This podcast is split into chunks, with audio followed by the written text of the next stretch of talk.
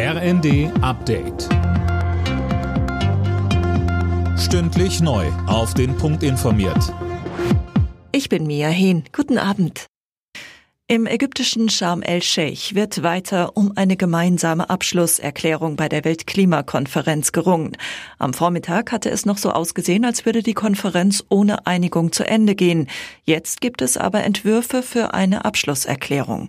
Einen Durchbruch gab es offenbar beim Streitthema Ausgleich für klimabedingte Schäden. Über einen Fonds soll künftig Geld an Entwicklungsländer gehen, die besonders vom Klimawandel betroffen sind. Vor den Verhandlungen im Vermittlungsausschuss kommende Woche über das Bürgergeld hat CDU-Chef Merz von der Ampelkoalition Zugeständnisse eingefordert. Auf dem Deutschlandtag der Jungen Union sagte Merz, Also wenn wir in diesen Tagen insbesondere mit den Sozialdemokraten darüber diskutieren, ob man aus dieser verkorksten Reform noch etwas machen kann, dann ist für uns eine Botschaft klar. Wir müssen die Anreize setzen, schnell wieder in den Arbeitsmarkt zurückzukehren.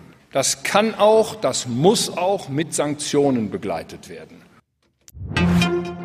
Die Bundesnetzagentur hält Stromausfälle im Winter für wenig wahrscheinlich und widerspricht damit dem Amt für Katastrophenschutz.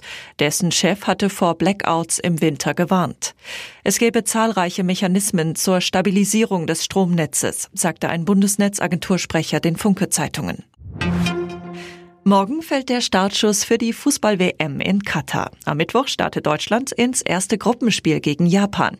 Kapitän Manuel Neuer sagte mit Blick auf sein Bauchgefühl, ich hatte vor dem Turnier 14 jetzt auch nicht das Gefühl, wir machen jetzt einen Durchmarsch und äh, werden Weltmeister.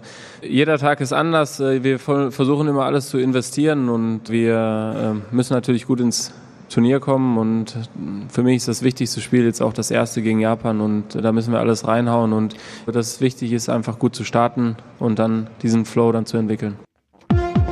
Alle Nachrichten auf rnd.de